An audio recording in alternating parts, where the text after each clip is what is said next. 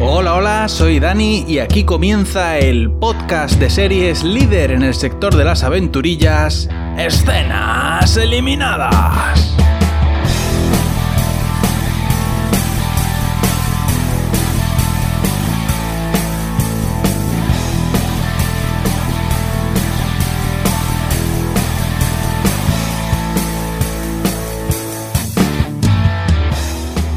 Ya estamos aquí con un nuevo programa de escenas eliminadas, cada vez con más dificultades para encontrar estrenos de series de aventurillas. ¿eh? Me cuesta cada vez más, pero bueno, aún, encuentro alguna cosa.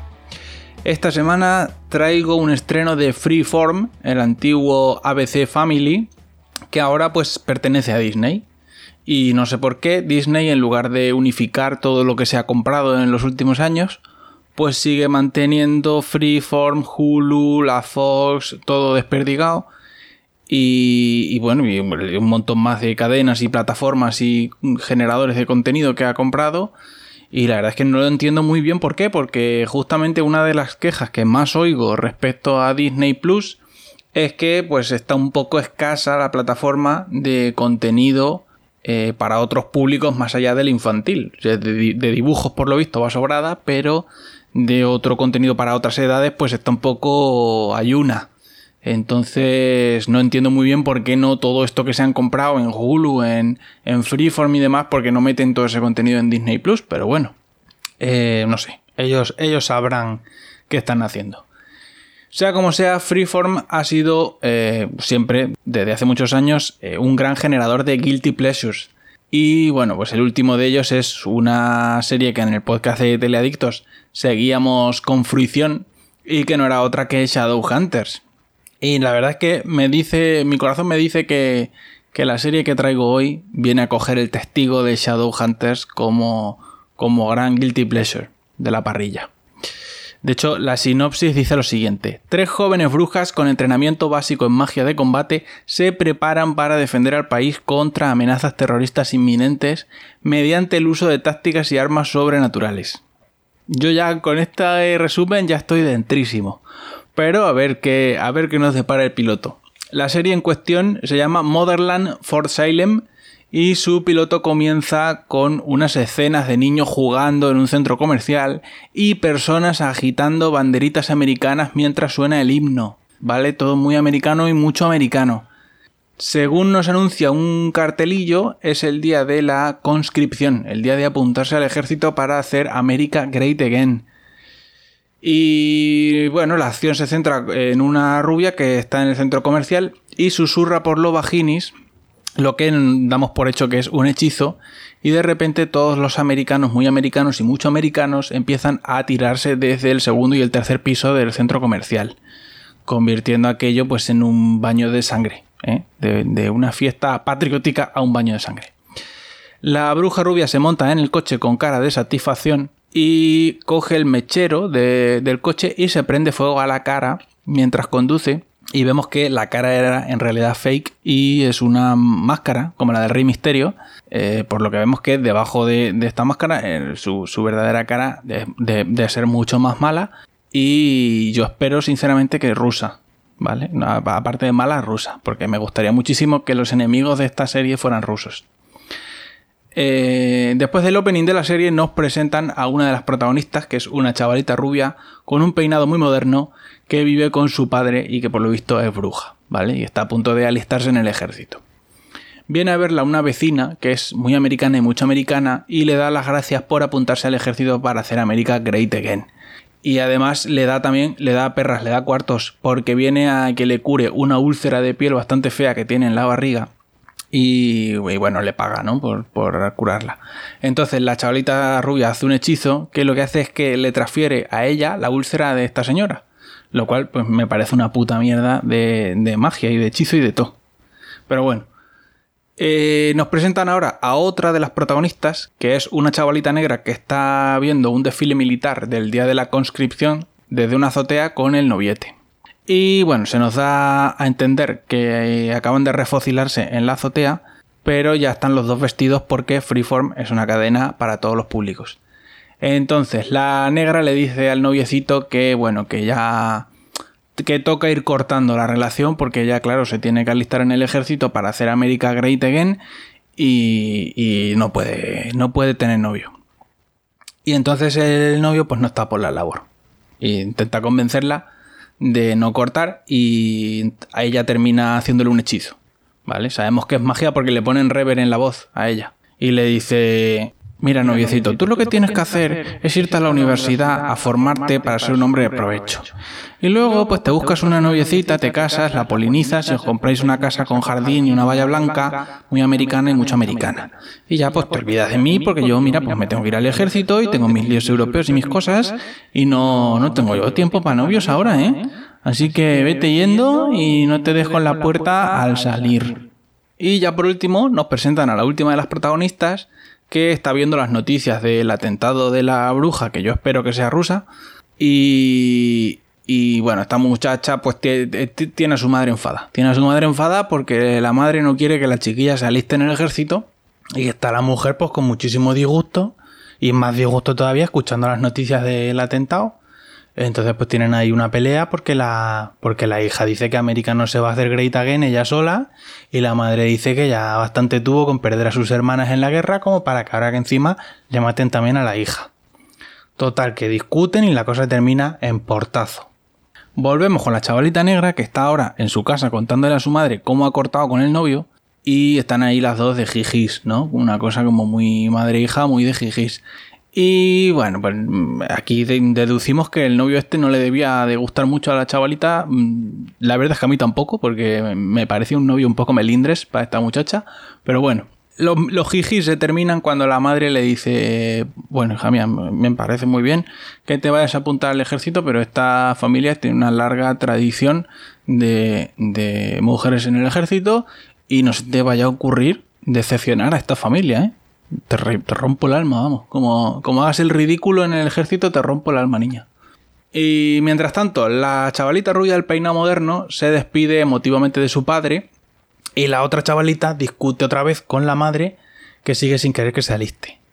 En este momento eh, aparece una medalla envuelta en fuego, se les aparece a las tres, a cada una una medalla envuelta en fuego, las tres hacen el juramento de hacer América Great Again y la medalla se apaga y les cae en la mano. Y nos, la enfocan de cerca y vemos que, eh, que la medalla lleva escrito el nombre de la recluta y el nombre del pelotón eh, en, el que, en el que le toca estar.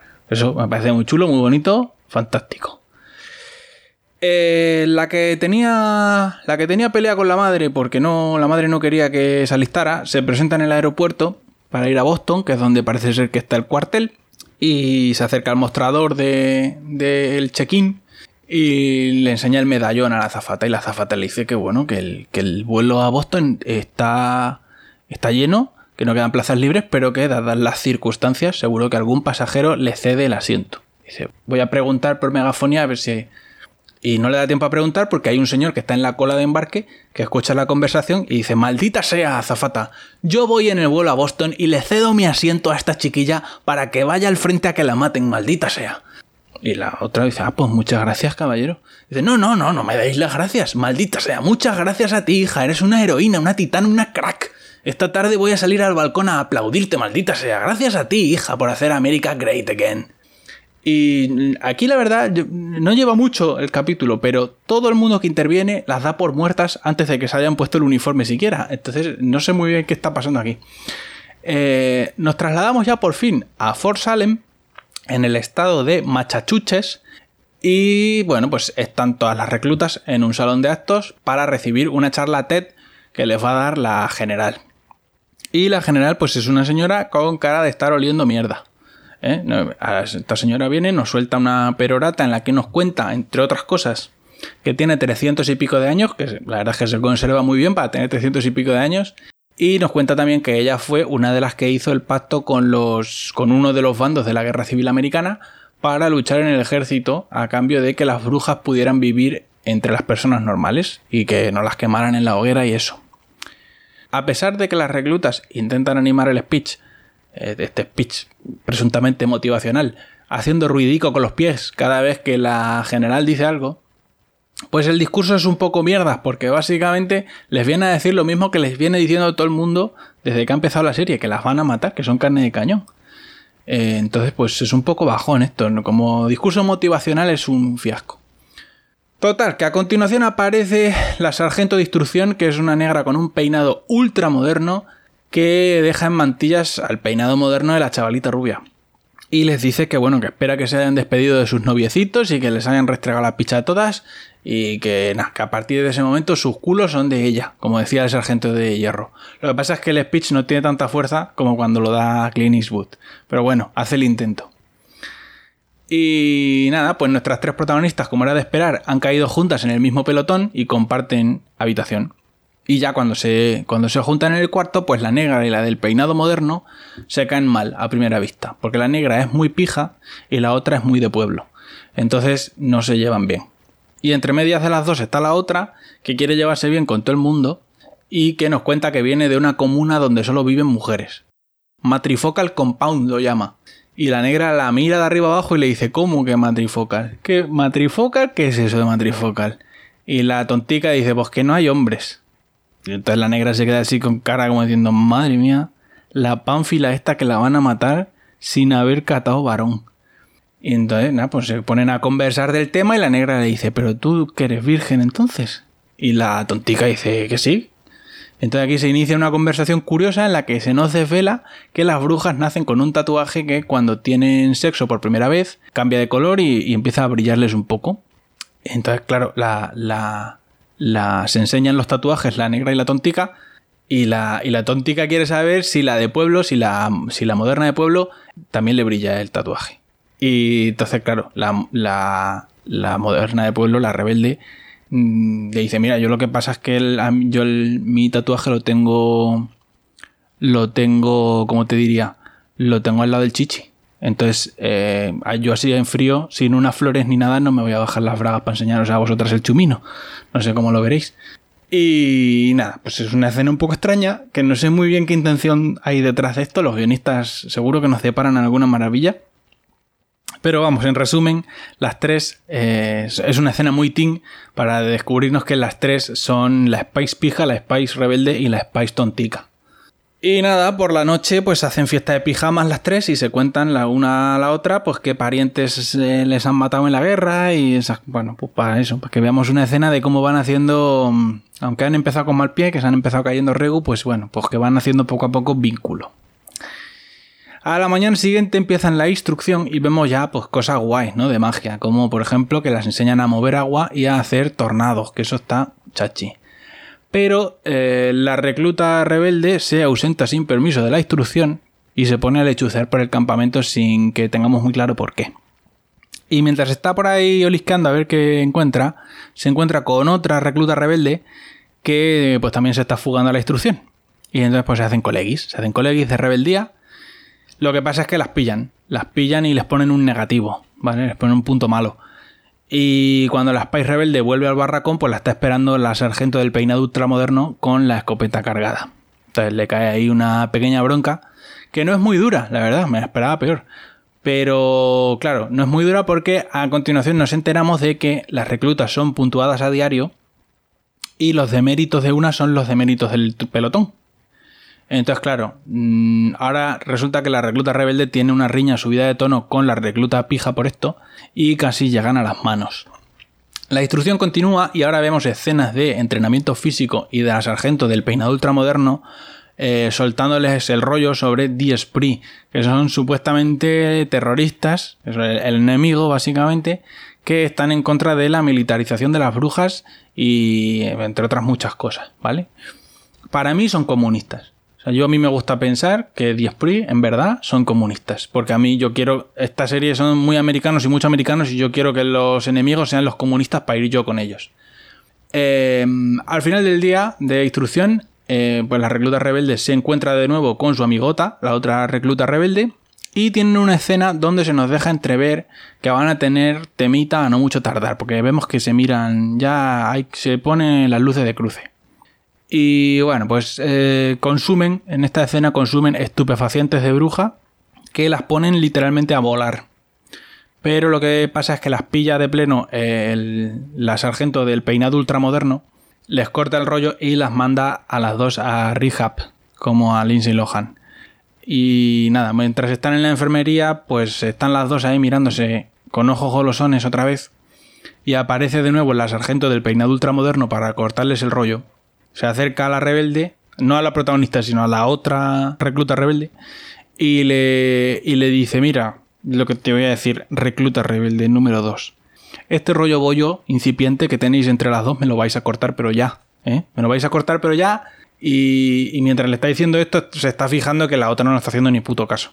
Pues está muy ocupada poniéndole ojitos a la, a la protagonista. Entonces la sargento le dice, mira, lo que te voy a decir, recluta rebelde número 2. Eh, me vas a mantener la distancia de seguridad con esta otra recluta, ¿eh? como si tu vida dependiera de ello, que corra el aire, mascarilla y guantes. ¿Me entiendes lo que te digo? Y como la otra sigue sin hacerle ni caso, pues entonces le hace un Darth Vader y la estrangula con la fuerza para reforzar este argumento. A continuación, la recluta pija está en furruña. Está en furruña porque la recluta rebelde la está perjudicando en las notas y entonces tira de contactos para conseguir que la general la reciba. Y cuando está hablando con la general, pues le da las quejas y le pide que la pongan en otro pelotón donde no haya reclutas rebeldes, porque ella quiere sacar buenas notas para para ir a la Universidad de la Guerra o no sé qué coño. Todavía no sabemos lo que es eso. Y bueno, pues esto a la general le sienta regular porque le cuenta una historieta de que ella también tuvo una compañera muy rebelde, pero luego esa compañera muy rebelde le salvó la vida muchas veces. Entonces le dice que no la cambia de pelotón porque, bueno, pues esto va a ser una lección de compañerismo y le da aquí una moralina y una lección vital muy importante para los próximos capítulos. La tensión, como era de esperar, entre la recluta rebelde y la recluta pija sigue escalando. Por fin llegan a las manos, se dan unas pocas hostiejas y la recluta tontica se termina enfadando con las dos y les dice que me estáis perjudicando vosotras a mí. Vosotras a mí. Una por pija y la otra por rebelde. Me, tenéis ya el chocho lleno. Y esa misma noche, la recluta rebelde se vuelve a juntar otra vez con la otra recluta rebelde y desoyendo las órdenes de la sargento del peinado ultramoderno, consuman su lujuria en un barracón en una escena que no está elegantemente omitida, pero que como esto es freeform, es un canal para todos los públicos, pues vemos que se tocan ahí un poco la pepitilla por dentro del pantalón, pero no se ve ni un triste pezón, ¿vale? Para poder mantener el PG, el, todos los públicos. En esta lujuriosa escena también se nos dan indicios de que la otra recluta rebelde en realidad es una infiltrada del enemigo que está intentando reclutar a nuestra protagonista. O sea, que ya se dicen algunas frases que ya nos dejan entrever eso. Continuamos viendo más escenas de la instrucción en las que las enseñan a cantar gregoriano. Por alguna razón, en la magia que hace esta gente es muy importante saber canto gregoriano. Y bueno, pues a nuestras Spice Girls reclutas les va muy bien esto del canto gregoriano y al final del día la rebelde y la pija por fin hacen las paces. Y la tontica y la rebelde pues comparten ahí unos minutos sentimentaloides mm, para pues eso, para más escenas de unión entre ellas, ¿no? De, de amigarse. El capítulo termina con el descubrimiento, que ya no es sorprendente, de que la novieta que se ha echado la recluta rebelde es en realidad, como ya nos habíamos olido, la terrorista de Eddie Spree que mató a la gente del centro comercial al principio del capítulo. Y muy bien, yo creo, ¿no? Tiene esto muchísimas papeletas de ser el próximo gran Guilty Pleasure, así que muy bien, muy bien. Me ha resultado curioso que todos los personajes son mujeres, no hay ningún hombre, por lo menos en el piloto. Sé que más adelante sí que sale alguno, pero muy poquitos creo que el grueso del reparto es femenino. Y no sé, pues me ha parecido un detalle curioso, sobre todo porque es una serie que involucra al ejército americano. Pero bueno, pues todo muy bien. ¿eh? Yo compro esto totalmente y estoy ansioso de ver qué aventuras les depara la temporada a nuestras Spice Girls reclutas. Y con esto pues se termina el programa de esta semana. Suscribíos, dadle like. La página web del podcast es escenaseliminadas.com y en Twitter podéis encontrarme como arroba escenitas. Hasta la semana que viene.